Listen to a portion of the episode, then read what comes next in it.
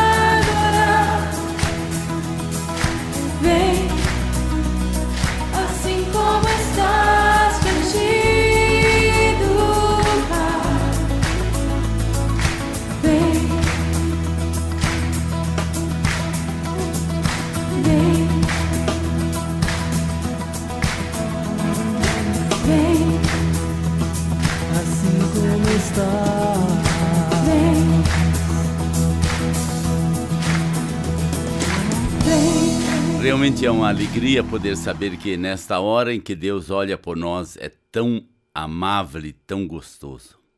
Querido ouvinte, eu quero te saudar mais uma vez, desejando a paz de Deus para o seu coração. Hoje eu quero falar sobre um assunto que você e eu temos problema. Que na nossa carne, sempre de novo, ele quer nos tentar. É sobre a inveja. Você sabe que eu estou fazendo estudos sobre personagens do Antigo Testamento. E a Bíblia fala de uma personagem que teve inveja de seu irmão. Mas a Bíblia também nos ensina em 1 Coríntios que o amor não é invejoso. Ou seja, eu não posso ter inveja. Porque a inveja, em Provérbios capítulo 14, 30, diz que ela é podridão dos nossos ossos.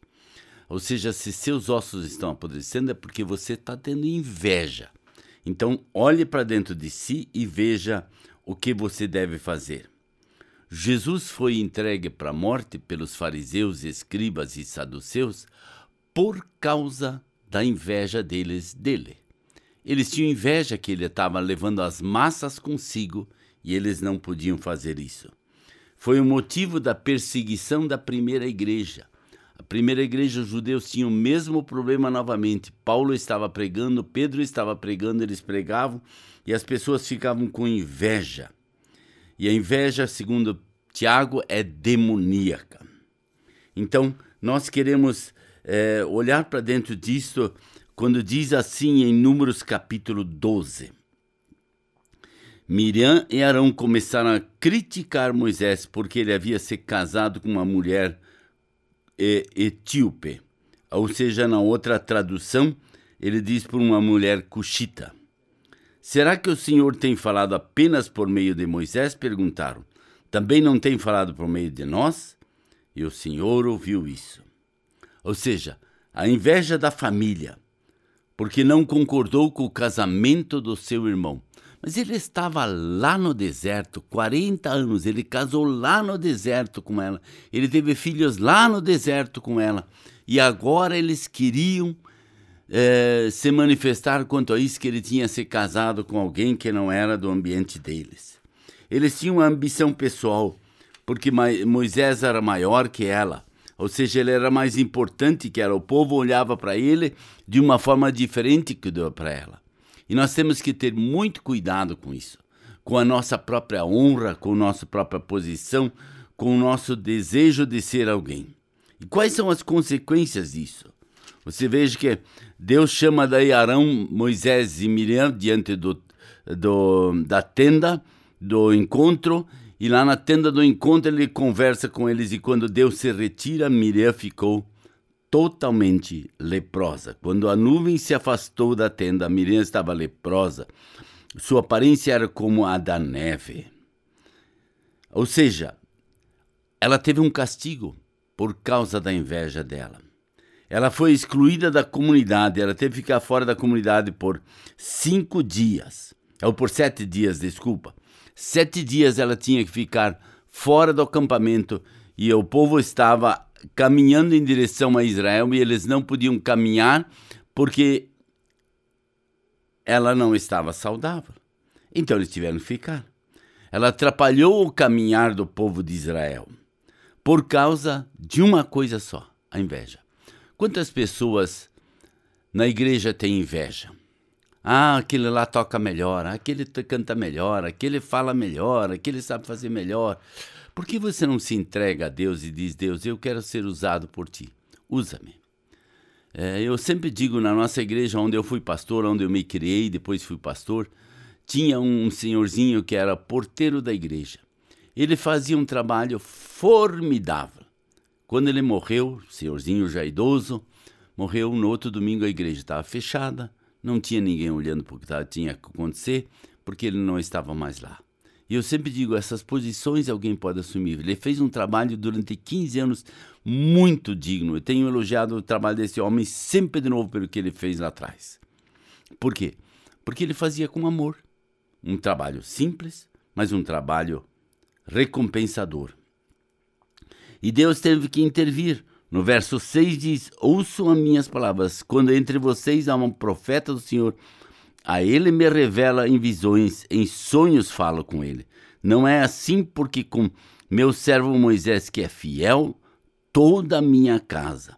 Com ele falo face a face, claramente, e não por enigmas.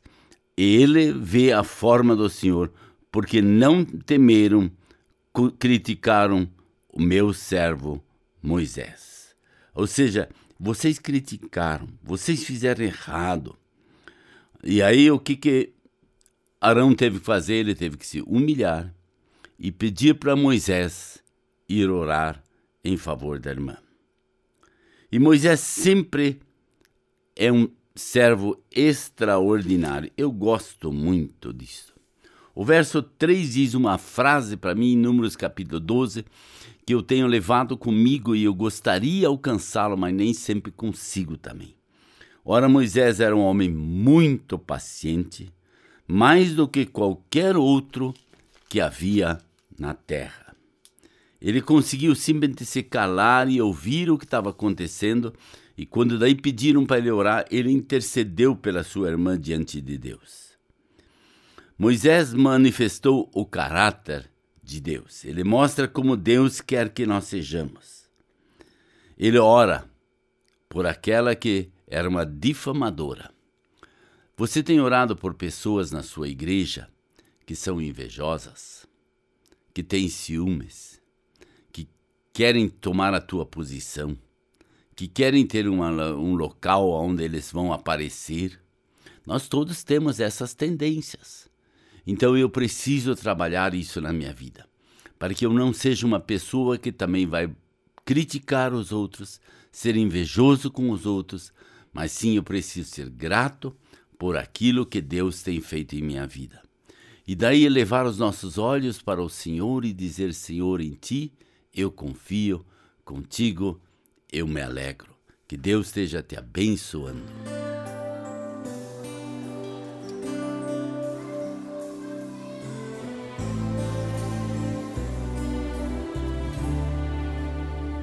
Graças eu te dou.